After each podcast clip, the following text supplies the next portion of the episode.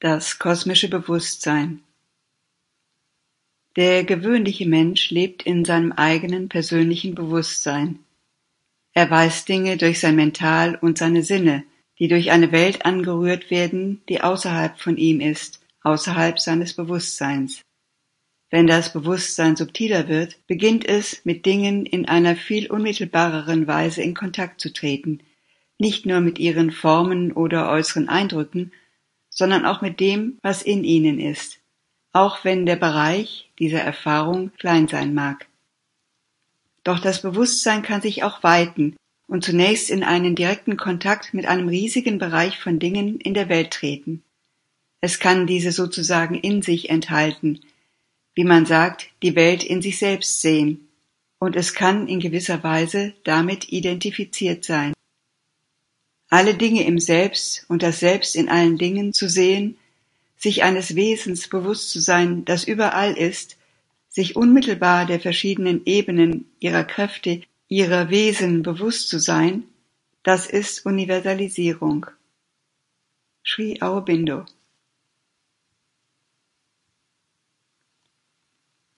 Das gewöhnliche Bewusstsein des Menschen ist auf seine eigene Individualität begrenzt.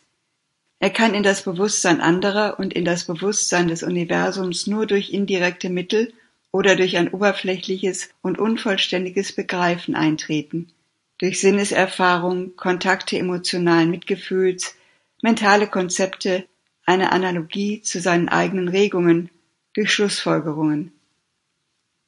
Im Yoga bricht diese Begrenztheit an einem gewissen Punkt auf. Das Bewusstsein weitet sich wird sich unmittelbar des kosmischen Selbstes bewusst und weiß das individuelle Selbst als eins mit ihm. Es wird sich der kosmischen Energie bewusst und begegnet unmittelbar dem Wirken der kosmischen Kräfte. Es wird sich des kosmischen Mentals, des kosmischen Lebens, der kosmischen Materie bewusst und fühlt zunächst einen Kontakt seines individuellen Mentals, Lebens und Körpers mit ihnen. Dann eine Einheit, in der die eigene individuelle Mentalität, Vitalität und Physis nur als Teil des Universalen empfunden wird, als eine Welle des Ozeans, als ein Dynamo, der die universalen Kräfte empfängt und ausdrückt. Schließlich verschmilzt das Individuum mit dem kosmischen Bewusstsein. Man fühlt die ganze Welt in sich selbst und sich selbst durch die Welt erfüllt, von ihr durchdrungen. Dies ist das kosmische Bewusstsein, das kosmische Mental und Leben, die kosmische materielle Energie, die durch die individuelle Funktion wirkt. Entweder existiert das getrennte Ego nicht mehr, oder es ist nur eine dienliche Einrichtung für den universalen Geist und sein Wirken. Dies ist die vollständige Vollendung des kosmischen Bewusstseins, doch sie ist in ihrer Vollständigkeit, ihrer Fülle nicht häufig und gehört tatsächlich zu dem, was wir die Verwirklichung des Übermentals nennen können. Doch eine teilweise beständige und wachsende Erfahrung des kosmischen Bewusstseins oder ein zunehmender Kontakt mit ihm ist ein normaler Teil des Yoga. Sri Aurobindo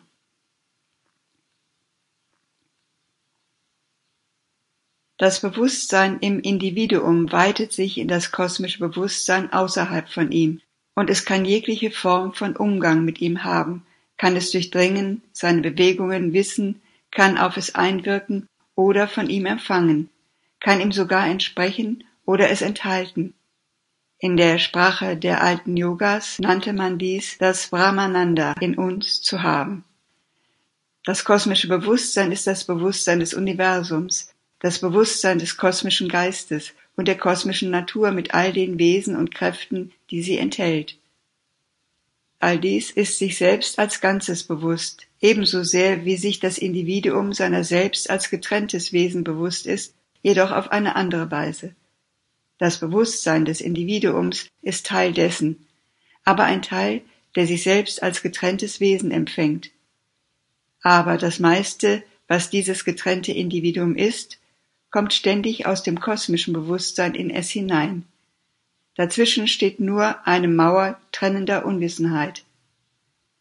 Wenn diese Mauer zusammenbricht, wird sich das Individuum des kosmischen Selbstes bewusst, das Bewusstsein der kosmischen Natur, der Kräfte, deren spielen und so weiter. Es fühlt all dies dann so, wie es nun physische Dinge und Einflüsse fühlt, und es empfindet all dies als eins mit seinem weiten oder universalen Selbst.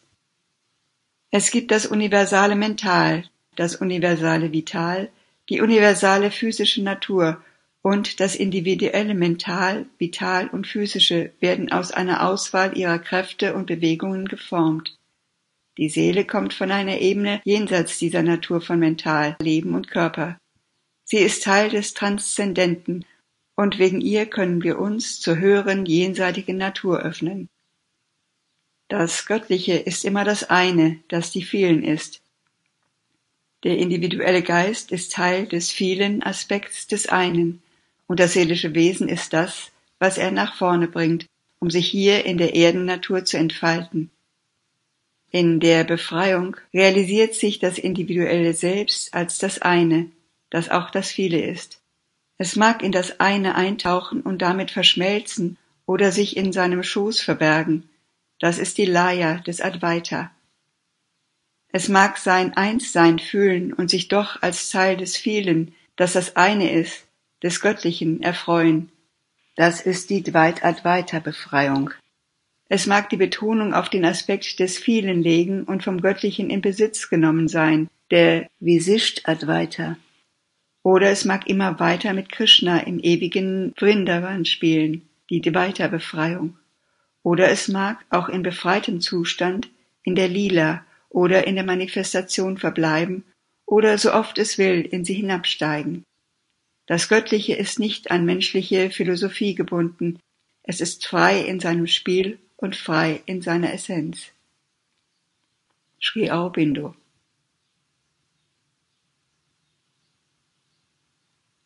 Es besteht kein Unterschied zwischen den Begriffen universal und kosmisch, außerdem, dass universal in einer freieren Weise verwendet werden kann als kosmisch. Universal kann vom Universum bedeuten, also kosmisch in diesem allgemeinen Sinne, doch es kann ebenso allem oder allen gemeinsam allgemein bedeuten, zum Beispiel dies ist eine universale Schwäche. Hier könnte man nicht sagen, dies ist eine kosmische Schwäche. Sri Aurobindo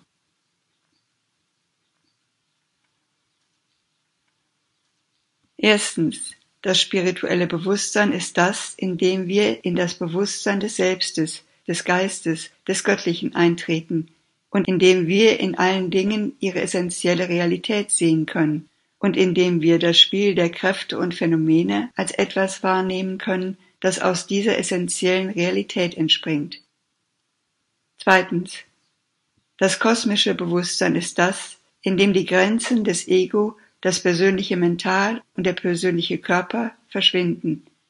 Man wird sich einer kosmischen Weite bewusst, die ein kosmischer Geist ist oder von einem kosmischen Geist erfüllt ist. Und man wird sich ebenso des unmittelbaren Spiels kosmischer Kräfte bewusst, des Spiels universaler Mentalkräfte, universaler Lebenskräfte, universaler materieller Energien, universaler Kräfte des Übermentals aber man wird sich all dieser Dinge nicht auf einmal bewusst. Das Öffnen des kosmischen Bewusstseins ist gewöhnlich progressiv, fortschreitend. Es ist nicht so, dass das Ego, der Körper, das persönliche Mental verschwinden, doch man fühlt sie nur als einen kleinen Teil seiner selbst. Man beginnt auch andere als Teil seiner selbst oder als unterschiedliche Wiederholungen seiner selbst zu fühlen, als dasselbe Selbst, das durch die Natur in anderen Körpern modifiziert ist.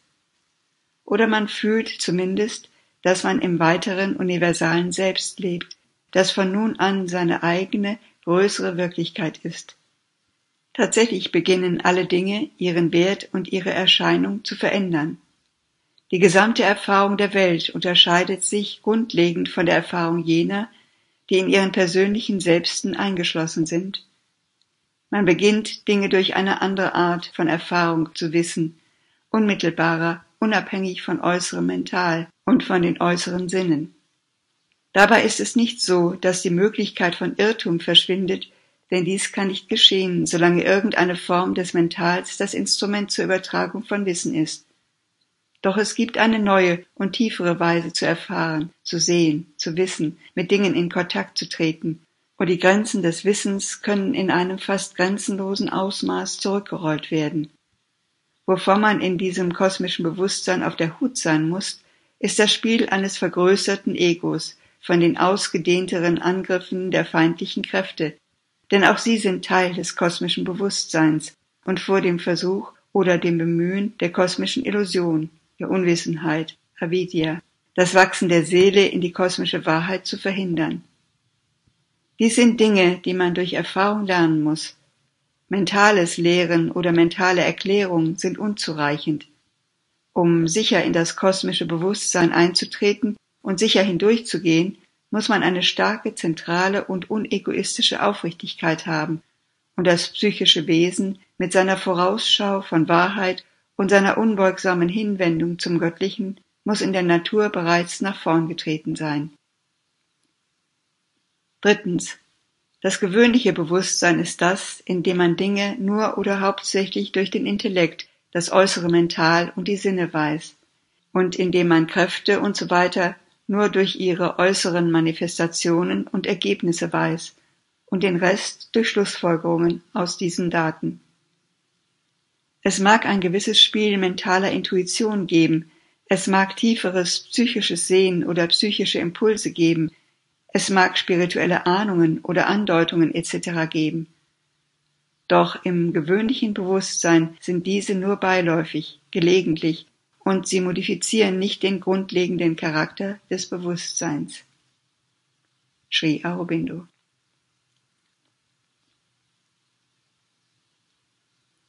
Das kosmische Bewusstsein hat viele Ebenen. Das kosmische Physische, das kosmische Vitale, das kosmische Mental und oberhalb der höheren Ebenen des kosmischen Mentals die Intuition und oberhalb davon das Übermental und oberhalb davon wiederum das Supramental, wo das Transzendente beginnt. Um auf der Ebene der Intuition zu leben und nicht nur Intuitionen zu empfangen, muss man im kosmischen Bewusstsein leben, denn dort münden das Kosmische und das Individuelle sozusagen ineinander, und die mentale Trennung zwischen den beiden ist schon zusammengebrochen. Deshalb kann niemand dorthin kommen, der noch im getrennten Ego lebt. Eine reflektierte, statische Realisation von Satchit Ananda ist auf jeder kosmischen Ebene möglich. Doch das vollständige Eintreten in diese Ebene, die vollständige Vereinigung mit dem höchsten Göttlichen, dynamisch wie auch statisch, kommt mit der Transzendenz. Sri Aurobindo Im kosmischen Bewusstsein verschwindet das persönliche Ich in das eine Selbst von allem. Das Ich, das allein existiert, ist nicht das der Person, das individualisierte Ich, sondern das universalisierte Ich, das mit allem und mit dem kosmischen Selbst, Atman, identisch ist. Sri Aurobindo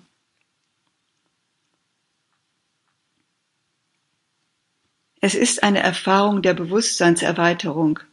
In der Yoga-Erfahrung weitet sich das Bewusstsein in jede Richtung, rundherum, nach unten, nach oben und erstreckt sich in jeder Richtung ins Unendliche. Wenn das Bewusstsein des Yogi befreit wird, lebt er nicht im Körper, sondern er lebt immer in dieser grenzenlosen Höhe, Tiefe und Weite. Ihre Basis ist eine grenzenlose Leere oder Stille, doch darin kann sich alles manifestieren. Frieden, Freiheit, Macht, Licht, Wissen, Ananda. Dieses Bewusstsein nennt man gewöhnlich das Bewusstsein des Selbstes oder des Atman, denn es ist eine reine Existenz oder ein reines Selbst, das die Quelle aller Dinge ist und alle Dinge in sich enthält. Sri Aurobindo Du musst die Angst vor der Konzentration ausblenden. Die Leere, die du spürst, ist die Stille des großen Friedens, in der du dir deines Selbstes bewusst wirst. Nicht als das kleine, im Körper eingeschlossene Ego, sondern als das spirituelle Selbst, das weit wie das Universum ist. Bewusstsein wird nicht aufgelöst, es sind die Grenzen des Bewusstseins, die aufgelöst werden. In dieser Stille mögen Gedanken eine Zeit lang aufhören.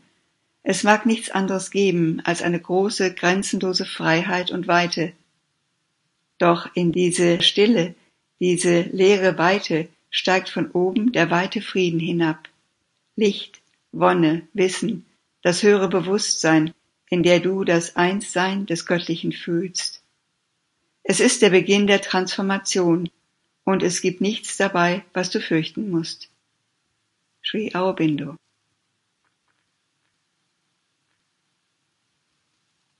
Die Öffnung in das innere mentale Selbst.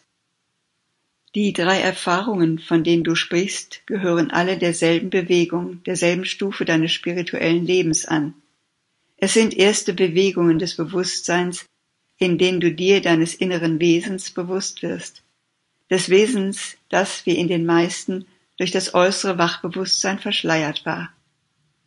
Es gibt, so könnte man sagen, zwei Wesen in uns. Eines an der Oberfläche, unser gewöhnliches äußeres Mental, Leben und Körperbewusstsein und ein anderes hinter dem Schleier. Ein inneres Mental, ein inneres Leben, ein inneres physisches Bewusstsein, die ein anderes oder inneres Selbst bilden. Dieses innere Selbst öffnet sich wiederum, wenn es einmal erwacht ist, unserem wirklichen und ewigen Selbst. Es öffnet sich nach innen zur Seele, die wir in der Sprache dieses Yoga das psychische Wesen nennen. Ein Wesen, das unsere aufeinander folgenden Geburten stützt und bei jeder Geburt ein neues Mental, ein neues Leben und einen neuen Körper annimmt. Es, das innere Selbst, öffnet sich nach oben dem Selbst oder Geist, der ungeboren ist, und durch dessen bewusste Wiederentdeckung transzendieren wir die sich verändernde Persönlichkeit und erlangen Freiheit von unserer Natur und völlige Meisterschaft über sie. Du hast sehr wohl daran getan, zunächst die sattwischen Qualitäten zu entwickeln und die innere meditative Ruhe aufzubauen. Es ist möglich, durch unermüdliche, angestrengte Meditation oder durch gewisse Methoden angespannten Bemühens Türen zum inneren Wesen zu öffnen oder sogar einige der Wände zwischen dem inneren und äußeren Selbst zu durchbrechen, bevor man diese vorbereitende Selbstdisziplin abschließt oder überhaupt aufnimmt. Doch es ist nicht immer weise, dies zu tun, weil es in der Sadhana zu Zuständen führen kann, die sehr verworren, chaotisch und mit unnötigen Gefahren verbunden sind. Indem du den geduldigeren Verlauf gewählt hast, bist du an einen Punkt gelangt, an dem sich die Türen des inneren Wesens fast automatisch zu öffnen beginnen. Nun können beide Prozesse nebeneinander ablaufen. Doch es ist notwendig, die sattwische Ruhe, Geduld, Wachsamkeit zu bewahren, nichts voranzutreiben, nichts zu erzwingen, nicht durch eine starke Verlockung oder einen Ruf dieser nun beginnenden Zwischenstufe vom Pfad weggeführt zu werden, bevor du nicht sicher bist, dass es der richtige Ruf ist. Denn es gibt viele heftige Einflüsse und Anziehungen der Kräfte der inneren Ebenen, denen man besser nicht folgen sollte. Deine erste Erfahrung ist eine Öffnung in das innere mentale Selbst. Der Raum zwischen den Augenbrauen ist das Zentrum des inneren Mentals, der inneren Vision, des inneren Willens.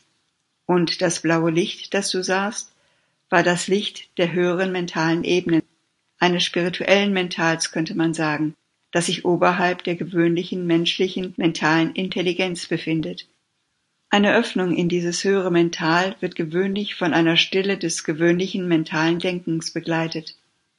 Unsere Gedanken werden nicht wirklich in uns selbst kreiert, also unabhängig in der kleinen engen Denkmaschine, die wir unser Mental nennen.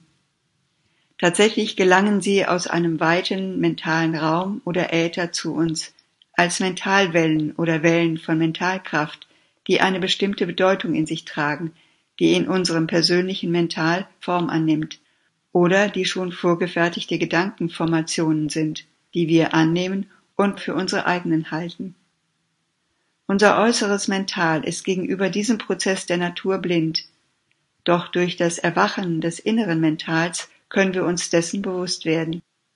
Was du sahst, war das Zurückweichen dieser beständigen mentalen Invasion und der Rückzug der Gedankenformen jenseits des Horizonts des weiten Raums der mentalen Natur. Du hattest die Wahrnehmung, dass dieser Horizont irgendwo in dir selbst ist, doch er war offensichtlich in diesem weiten Selbstraum, den du selbst in seinem begrenzten Feld zwischen deinen Augenbrauen als größer empfunden hast als den entsprechenden physischen Raum.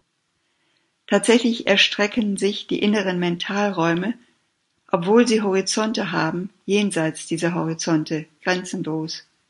Das innere Mental ist etwas sehr Weites, das sich selbst in die Grenzenlosigkeit projiziert und sich schließlich mit der Grenzenlosigkeit des universalen Mentals identifiziert.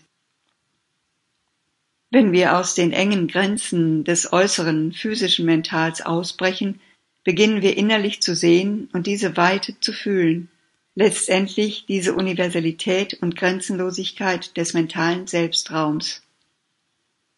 Gedanken sind nicht die Essenz des mentalen Wesens, sie sind nur eine Aktivität der mentalen Natur. Wenn diese Aktivität endet, manifestiert sich an ihrer Stelle eine gedankenfreie Existenz, die aber keine Lücke oder Leere ist, sondern etwas sehr Wirkliches, Substanzielles, Konkretes, könnte man sagen, ein mentales Wesen, das sich weit ausdehnt und das ein eigenes Feld von Existenz sein kann, still oder aktiv, wie auch der Zeuge, Wissende oder Meister dieses Feldes und seines Wirkens. Einige empfinden es zunächst als Leere, aber das liegt daran, dass ihr Beobachtungsvermögen nicht ausgebildet ist, der Verlust von Aktivität gibt ihnen die Wahrnehmung einer Ausdruckslosigkeit, einer Leere. Tatsächlich gibt es eine Lehre, doch es ist eine Lehre von den gewöhnlichen Aktivitäten, keine Lehre von Existenz. Die Wiederholung der Erfahrung des Zurückweichens von Gedanken, der Stillstand des gedankengenerierenden Mechanismus und dessen Ersetzung durch den mentalen Selbstraum ist normal, wie es sein sollte. Denn diese Stille, und auf jeden Fall die Fähigkeit dazu muss wachsen, bis man sie nach Belieben haben kann oder bis sie in einer automatischen Beständigkeit etabliert ist. Denn diese Stille des gewöhnlichen Mentalmechanismus ist notwendig, damit sich die höhere Mentalität manifestieren kann, hinabsteigen kann, nach und nach den Raum der gegenwärtigen unvollkommenen Mentalität in Besitz nehmen und dessen Aktivitäten in seine eigenen, vollständigeren Bewegungen transformieren kann. Die Schwierigkeit, diese Stille zu erfahren, wenn du arbeitest, besteht nur am Anfang. Später, wenn sich dies stärker gesetzt hat, stellt man fest, dass man alle Aktivitäten des Lebens weiterführen kann, entweder in der durchdringenden Stille selbst oder zumindest in dieser Stille als Unterstützung und Hintergrund. Die Stille verbleibt im Hintergrund und die notwendige Handlung geschieht an der Oberfläche, oder die Stille ist unser weites Selbst und irgendwo in ihr verrichtet eine aktive Macht die Arbeit der Natur, ohne die Stille zu stören. Es ist daher vollkommen richtig, die Arbeit während des Eintretens der Erfahrung zu unterbrechen. Die Entwicklung dieses inneren, stillen Bewusstseins ist wichtig genug, um eine kurze Unterbrechung oder Pause zu rechtfertigen. Bei den anderen beiden Erfahrungen ist das Gegenteil der Fall. Man darf der Traumerfahrung nicht erlauben, sich in den Wachstunden zu etablieren und das Bewusstsein nach innen zu ziehen. Sie muss ihre Operationen auf die Schlafstunden beschränken. Darüber hinaus darf es keinen Schub oder Druck geben, die Wand zwischen dem inneren Selbst und dem äußeren Ich zu zerbrechen. Man muss der Fusion, der Verschmelzung erlauben, in ihrer eigenen natürlichen Zeit zu geschehen, durch ein sich entwickelndes inneres Wirken. Sri Aurobindo. Wenn du die universale oder göttliche Schönheit oder Gegenwart in Dingen fühlst, dann sind die Sinne dem Göttlichen geöffnet. Sri Aurobindo